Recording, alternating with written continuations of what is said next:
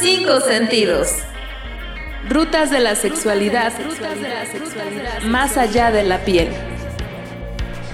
Cinco sentidos. Cinco sentidos.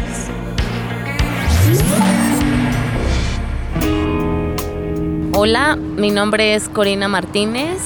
Eh, yo empecé con los temas de sexualidad cuando tenía 16 años porque estaba recién incorporada al CCH Azcapotzalco, estaba yo entrando en la preparatoria y pues ahí uno hace sus mejores amigos, ¿no? Entonces dentro de mi grupo de mejores amigos pues había de todo. Había desde pues yo que siempre he vivido en el Estado de México, en Tlalnepantla, que es pues uno de los lugares con mayores, mayor número de feminicidios. Tenía amigos que vivían con VIH, tenía amigos que vivían situaciones de violencia, violencia en el noviazgo, situaciones de aborto. Entonces, entrar a la prepa fue una cachetada de realidad muy cercana, muy cercana con personas que hasta hoy quiero muchísimo y son muy importantes para mí. Y entonces cuando me di cuenta de esas situaciones y se conectó con la posibilidad de conocer una organización de la sociedad civil que hacía cosas que tenían que, mm, eh, que ver con el tema de aborto, pues supe que podía hacer algo, ¿no? Entonces supe que podía hacer algo por las personas que, que quiero y que estaban muy cerca de mí y por eso fue que me conecté a los temas de sexualidad y ahora después de más de 16 años sigo. Mi nombre es Corina Martínez Sánchez, soy una mujer feminista, activista, eh, soy la coordinadora de una organización que se llama Progresa Asia.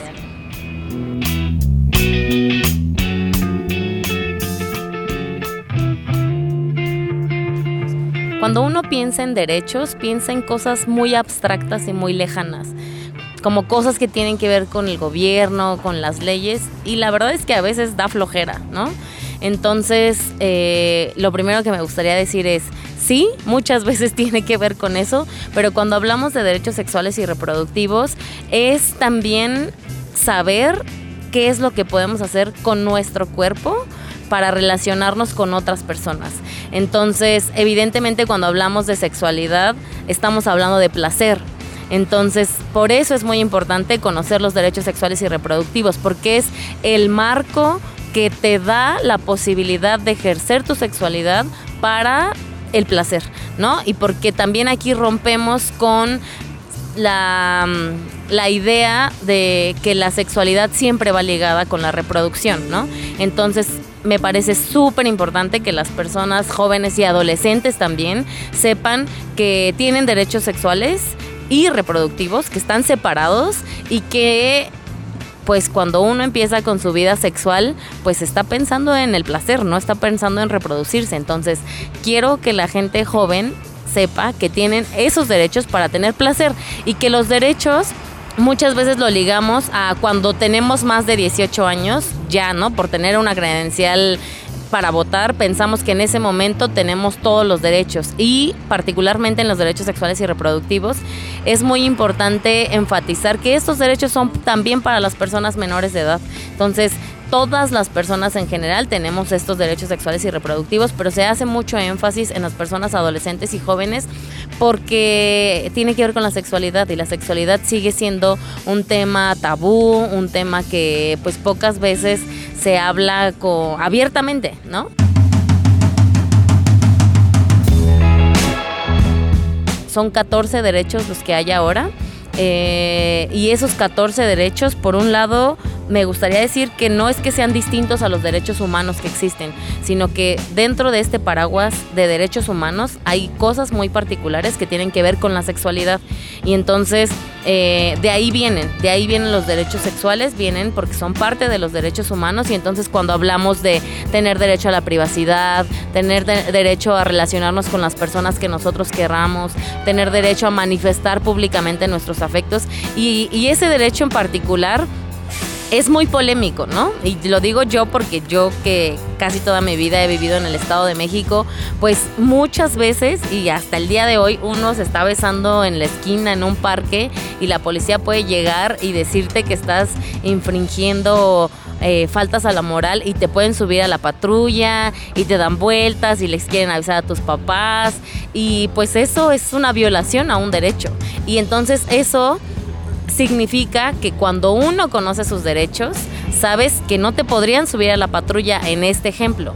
Entonces también por eso es importante conocer los derechos, porque cuando uno no los conoce, no sabes, uno, que los puedes ejercer, dos, cuando te los están violentando y tres, en este ejemplo concreto, cuando si alguien te ve besándote con, con tu pareja, no te podría llevar, subir a la patrulla y entonces tú tendrías todo el argumento para decir no me puede llevar a la patrulla porque tengo o existe este marco normativo jurídico que legitima los derechos sexuales y reproductivos y uno de ellos es manifestar públicamente los afectos. Entonces, desde, desde ese conocimiento de los derechos que todas las personas tenemos, podríamos entonces decirle al policía, no, fíjese que no le puede ni hablar a mi papá, ni mi mamá, ni, ni porque sea menor de edad, porque me estoy besando aquí con alguien, ¿no? Entonces, esa es la importancia de todo, de conocer los derechos y en este caso, de conocer los derechos sexuales y reproductivos.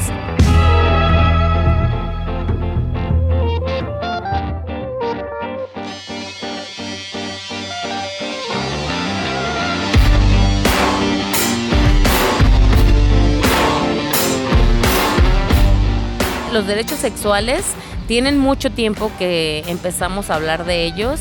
En México, la primera vez que salió la cartilla de derechos sexuales y reproductivos fue en el 2001. Y primero nosotras dijimos que era importante hacer una segunda edición de la cartilla de derechos sexuales y reproductivos porque habían pasado muchas cosas en el marco jurídico ilegal normativo de México que habían cambiado la situación del ejercicio de la sexualidad en México.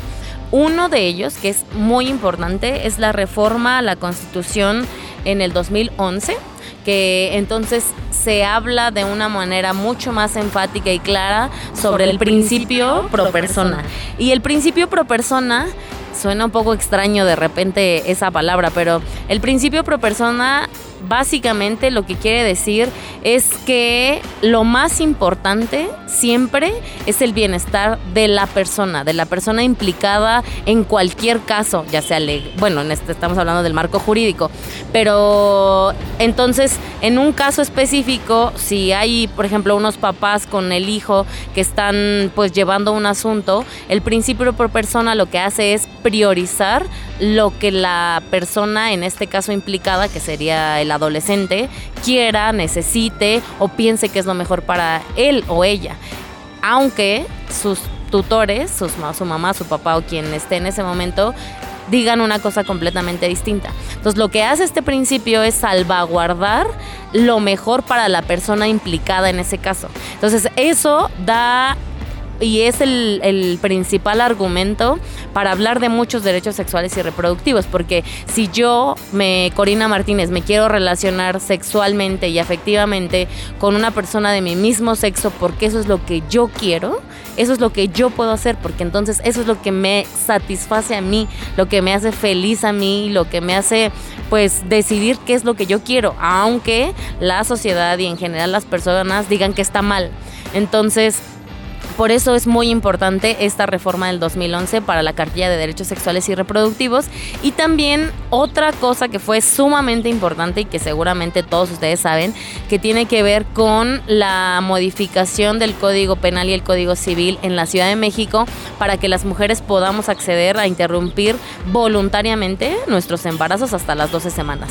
Entonces, esta reforma fue en el 2007 y evidentemente que hubiera este cambio en la, en la legislación en la Ciudad de México, pues era completamente pues histórico y las personas que estábamos trabajando en ese momento para que el aborto legal fuera una realidad en México, no nos creíamos que estuviera pasando ni que fuera tan rápido, eh, porque evidentemente eh, pues pensamos que iba a llevar mucho tiempo, ¿no? Afortunadamente en la Ciudad de México no, pero entonces esa era otra gran posibilidad que abre para el ejercicio de los derechos sexuales y reproductivos.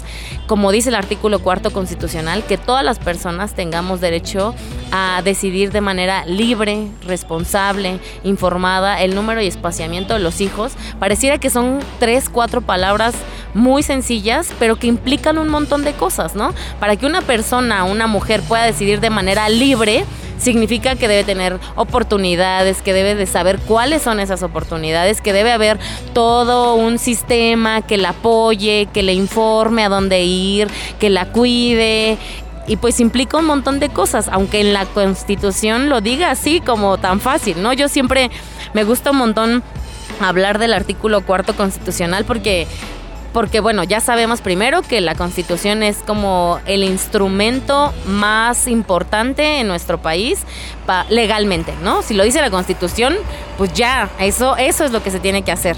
Aunque ya cuando hablamos de realidad sé que es completamente distinto, pero en el trabajo en el que yo he hecho, que, que mucho tiene que ver con incidencia política, es si no está en el papel, no podemos hacer nada. Y lo tenemos en nuestro artículo cuarto constitucional. Y de paso, quiero también decir y, reconocer que es muy importante también la modificación al artículo tercero constitucional del año pasado, porque la educación integral en sexualidad es muy importante para hablar de cosas de salud sexual y reproductiva y por ende de la cartilla de derechos sexuales. Entonces siempre hemos estado diciendo que es muy importante que todas las personas tengamos educación integral en sexualidad y que hay algunos temas en los libros de texto, ¿no? Si se habla de la menstruación, si se habla del cuerpo, ¿no? De los de los genitales, pero son cosas aisladas. O sea, la educación integral en sexualidad nos debe enseñar también educación emocional, nos debe enseñar a negociar, nos debe enseñar a construir un proyecto de vida.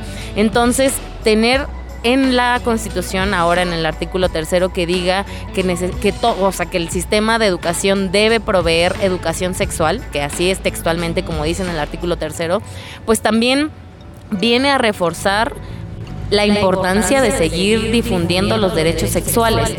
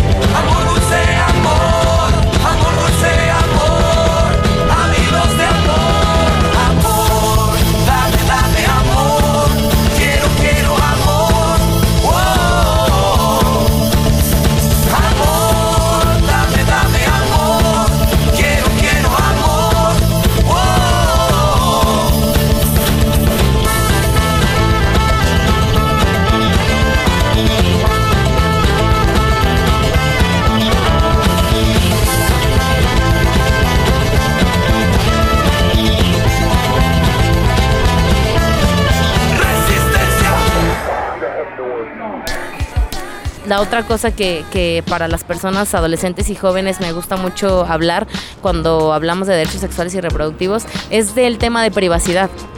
Porque cuando yo tengo, soy una persona menor de edad y quiero tener mi cajita de las cartas que me mandan en la escuela y las que yo mando y lo que me regalan en la escuela, y quiero tener mi cajita para mí, eso es tener privacidad.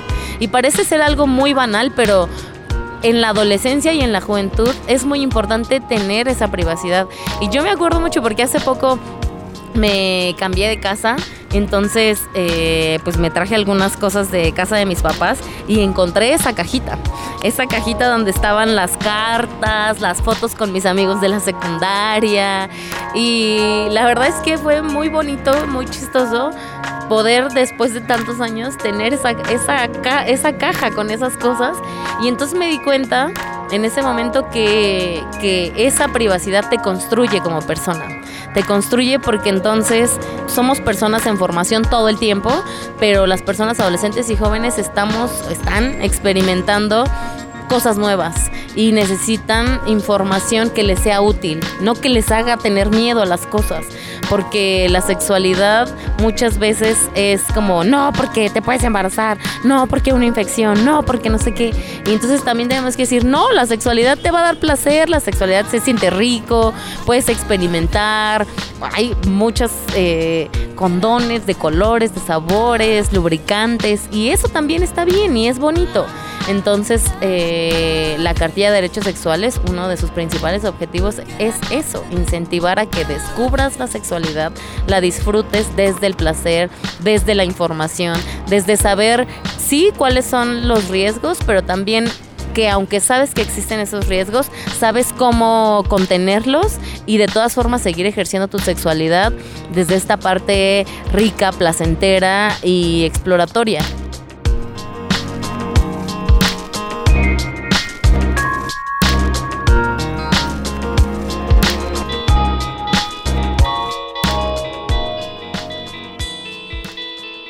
Yo era provida. O sea, yo la verdad sí debo. No, no, no era provida, pues, pero era muy conservadora. Yo era muy conservadora cuando estaba en la secundaria, por ejemplo. Eh, hasta mi familia, mis, mis primos me dicen, Corina, es que tú cuando entraste al CCH te cambiaron. Y yo creo que lo que me pasó es que abrí los ojos. Y yo creo que eso pasa a las adolescentes, a los adolescentes.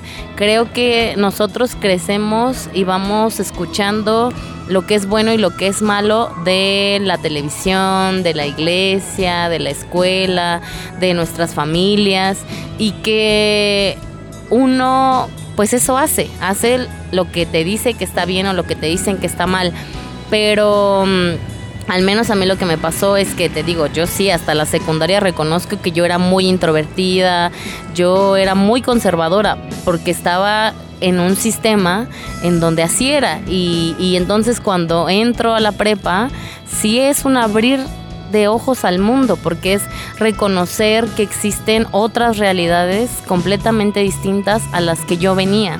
Y entonces tener a personas cercanas a ti que ves que estudian, que trabajan, que también tienen una familia, pero que piensan completamente distinto a ti, te va confrontando y te va cuestionando eso que tú has pensado siempre, ¿no? Yo sí llegué a, pensar, bueno, si está bien o no está bien que las mujeres aborten. Y, y, yo lo estuve pensando, o sea, como esa era mi concepción cuando yo estaba en la secundaria, ¿no? Pero cuando entré a la prepa, pues me di cuenta que hay mujeres que pues tienen un contexto completamente distinto, que viven violencia, que no conocen su cuerpo, en fin, hay un montón de posibilidades en las que yo misma en ese momento dije, yo no puedo decirle a nadie qué está bien y qué está mal, porque a mí no me gustaría que me vinieran a decir, Corina, tú tienes que hacer esto. Porque no, porque yo solamente sé en qué momento estoy y qué es lo que quiero en ese momento. Entonces creo que mm, hay que darnos chance a ir conociendo el mundo, a ir conociendo el mundo y a reconocer que las cosas van cambiando, así como nosotras vamos cambiando. Y que estos referentes educativos que tenemos, pues que son tan adoctrinantes, La Rosa de Guadalupe, estos programas que salen en la televisión que dan mensajes muy pues limitados de alguna manera sobre las opciones que pueden tener las personas, en algún momento nos creemos que esa es la única opción. Pero creo que es importante pensar que hay un mundo allá afuera, que no es igual al que nosotros tenemos, que hay personas que todavía las venden sus papás y que no necesitamos irnos a otros países, que lo tenemos aquí muy cerca que hay personas que no pueden ir a la escuela, que hay personas que no tienen dinero para comer, que hay personas que su realidad es completamente distinta. Y yo creo que también una cosa que a mí me ha servido mucho es darme cuenta de esos privilegios que uno va teniendo por el acceso a los derechos. O sea, yo en este momento tengo un trabajo estable y de alguna manera creo que hago lo que me gusta porque he tenido acceso a esos derechos. tuve acceso a la educación, tuve acceso a un techo, tuve acceso a una familia. Entonces que esos derechos nos van dando otros derechos y privilegios.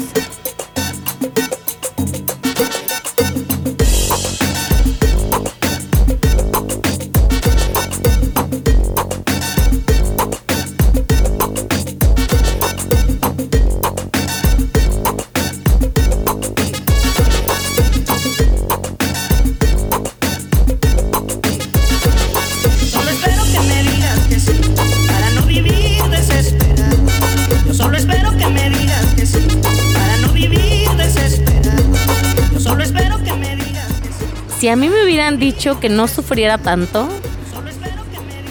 hubiera sido muy feliz. O sea, el mundo no se acaba porque te corte alguien, porque repruebes una materia, porque sientas que tus papás no te escuchan, porque te pelees con tu hermano. No sé, o sea, creo que muchas veces sufrimos más de la cuenta. Y hasta ahorita, ¿no? O sea, creo que muchas veces eh, nos ensimismamos mucho, pensamos mucho en lo que nos está pasando y entonces pensamos que todo es malo y triste. Entonces yo aprovechando que yo pensé en algún momento que me hubiera gustado que de adolescente me dijeran eso, yo creo que también hay que pensar que la vida pasa, la vida sigue y yo creo que también otra cosa que, que me gustaría decir pensando en las personas adolescentes y jóvenes es hablar del bien y el mal porque el bien y el mal está muy relacionado con el ejercicio de la sexualidad. ¿Qué es lo que está bien hacer sexualmente? ¿Cuándo? ¿Con quién? ¿Con quiénes? ¿Dónde? ¿No? Entonces, creo que el bien y el mal pues es muy subjetivo.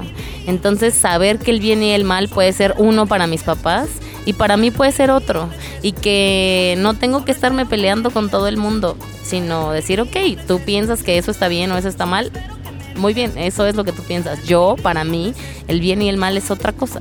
Y entonces que eso te haga vivir de una manera mucho más placentera, con menos culpa, porque cuando recibimos mensajes del bien y el mal de manera externa, pues lo que uno hace es internalizarlo y sentirse culpable, ¿no? Sentirse culpable y no disfrutar lo que uno está haciendo. Entonces, también eso es una carga muy pesada que, que tienen los adolescentes y los jóvenes y pues no tienen que quedar bien con nadie. Yo creo que todas las personas podemos hacer lo que nos haga felices y, y sin pensar en el bien y el mal de nadie más solamente el tuyo y tu felicidad.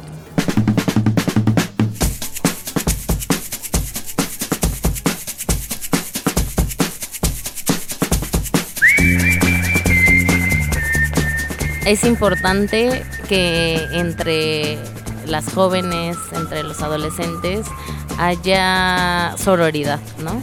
Que es un concepto que se ha hablado un montón últimamente, pero que la sororidad es querer a la otra persona, la sororidad está muy ligada al cariño entre mujeres, pero creo que debería ser el cariño hacia las personas. Yo creo que cuando uno es adolescente es muy importante tener cariño y un grupo de personas que quieras mucho, porque pues son las personas que, que van a estar contigo un buen rato de tu vida, ¿no? Entonces que los lazos de amistad, de cariño, pues siempre son importantes cuando uno necesita algo, ¿no? Cuando necesitas un consejo, pero también cuando necesitas saber a dónde ir, cuando necesitas condones, cuando tienes una situación de violencia, cuando necesitas hablar con alguien. Y entonces yo diría eso, que tratemos de ser amigos, de ser empáticos con la otra persona y ayudar. Entonces creo que es muy bonito tener amigos siempre, pero en la adolescencia y la juventud uno hace siempre a sus mejores amigos.